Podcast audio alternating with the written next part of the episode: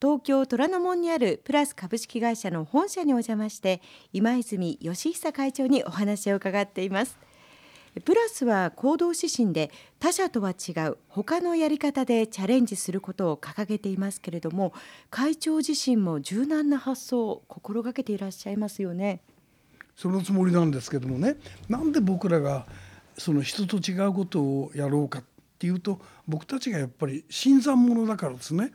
私たちの業界っていうのは歴史が結構古くてですね100年200年ね社歴があるような会社がたくさんあのあるわけですけれどもそういう中から僕らみたいな戦後できた会社がそれなりにね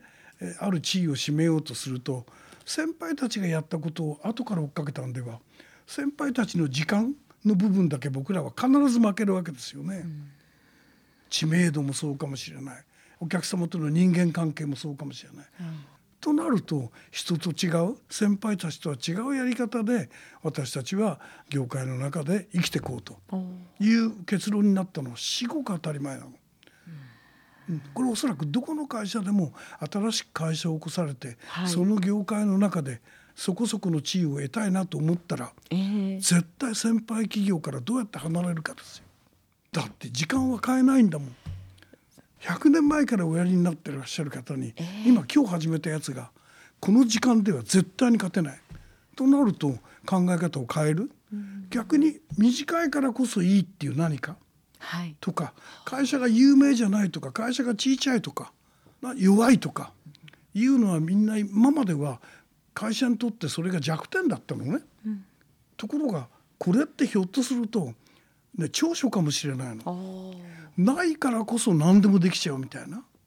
うん、あのその自由な発想というのは。っていうか欲張りなんだよ多分。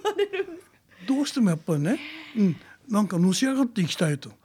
言ってる時に足元に何もなければないことを強みにするしかないじゃない。うちは新参者で何にもなかった。だからいろんな新しいことができたっていうね。と思いますよ。では社内で新しい発想をこうどんどんどんどん生み出してもらうために、えー、社員の皆さんに何かこう言ってるらっしゃることとかっていうのはあるんですか？僕自身が常に気をつけてることですし、はい、それから社員にもこうやって考えようよっていうね、うん、ことを言い続けてるんですけれども、別の方法ないかっていう、うん、なんか今世の中で今こうになって当たり前になってるけれども、はい、これって別の方法で持っていくともっと早く届けられるねとか、うん、もっと安くなるねとかもっとなんか喜んでもらえるねみたいな、うん、あの世の中で今みんなが常識的に考えてること、はい、でない方法を考え出すことこそがビジネスじゃないかと思ってます。ですから別のやり方ないかっていうのはしょっちゅう言ってます。それはあの1から2にするっていうよりももうゼロからということですか？ゼロからですね今のその話で言うとね日本の経済っていうのはアメリカのアメリカヨーロッパのヨーロッパでもって誰かが何か成功した、はい、これをですね1が1ね、はい、それをですね2に変えていくっていう改良型経済。で日本は戦後それで大きくなってきたんですね。ところが改良型経済っていうのは韓国とか中国とかいずれは例えばインドとか、はい、たちもやろうと思ったらすぐできちゃうんですね。今はですね材料関係のメーカーが誰にでも売ってしまう、うん、それからもう一つは設備、はい、もうですねお金さえ出せば大変な設備をですねプラントメーカーが作ってくれる、うん、だから例えば一月あれば誰でもテレビのメーカーになれるんですね、うん、こういう時代になってきた時に、はい、1何かあるものを2に変えていくという改良型の経済で世界で一番トップを走ってても脆いんですよ。これからやっぱりやっていかなきゃいけないのは何にもないものから1を生み出すっていうねこういうですね経営モデルに日本は変わっていかなきゃいけないなと。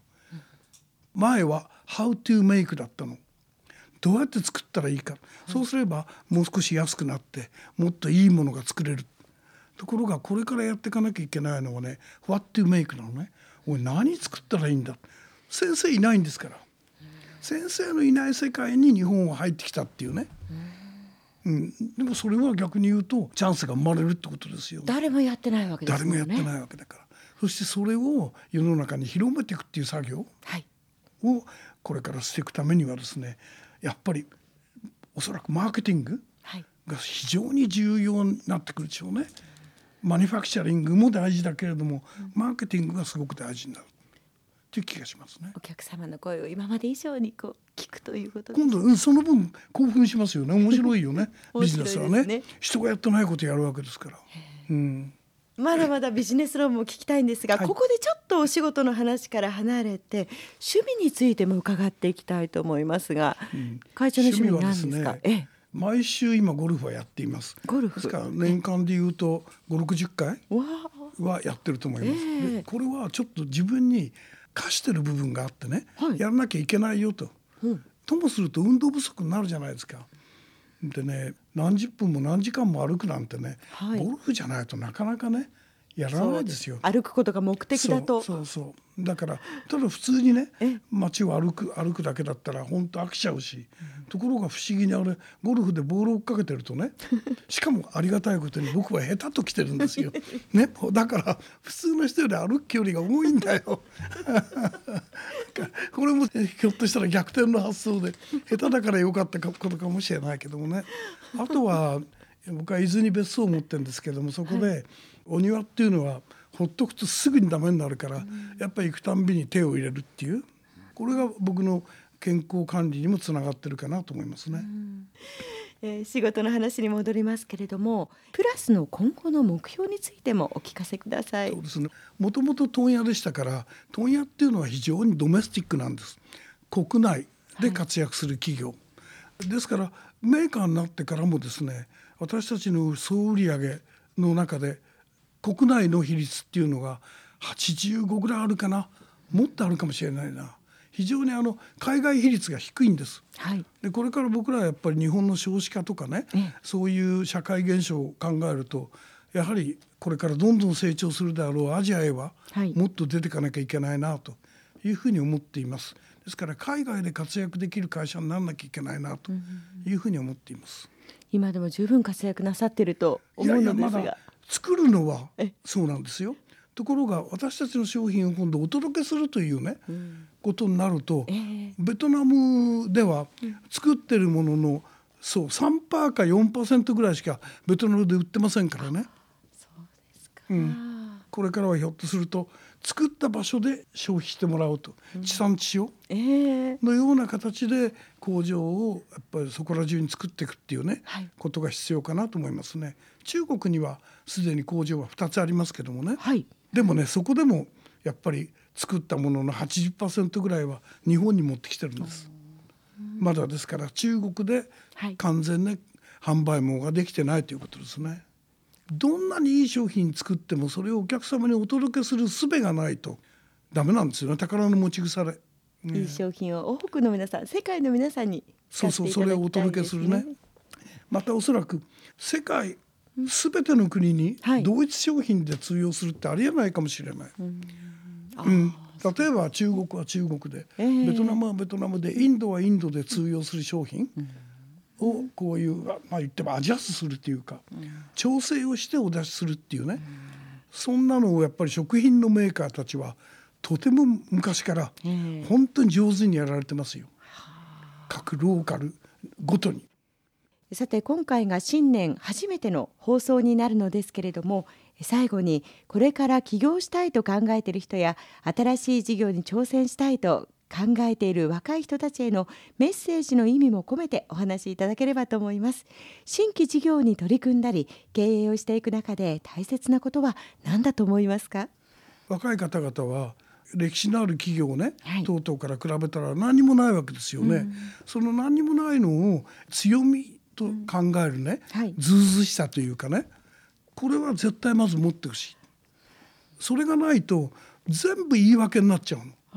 うん、うちの会社は何もないから、うん、歴史もないしそれこそ知名度もないし、ね、規模も小さいし金融機関もついてきてくんないしなんだなんだってネガティブなことばっかり。そうじゃない。小さいからこそいいんだってまず思いましょう。それからもう一つは本気でお客様のこと考えましょう。みんなお客様のことも考えるんですよ。考えなきゃ始まんないから、はい、だけれども合わせて自分のことを考えそしてウエイトがですね自分の方にどんどんいっちゃうんですよ。でもさっきから申し上げてるようにお客様の満足と自己満足自分の方の満足を両立させるビジネスモデルを考えた人だけが成功するんですからそいつを真剣に考える。したら必ずどんなビジネスでも成功しますよ。何にもないが強みになる。本気でお客様のことを考える。本気で考える。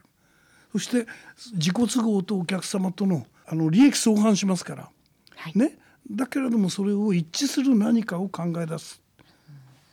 それがとても大事。会長のお話を聞いてるとビジネスって楽しいものなんものすごく楽しいとワクワクしてきますね。うん、そうそうそう今日は貴重なお話をたくさんいただきました。ありがとうございます。えー、トップインタビューは東京虎ノ門にあるプラス株式会社の本社で今泉義久会長にお話を伺いました。今日はどうもありがとうございました。どうもありがとうございました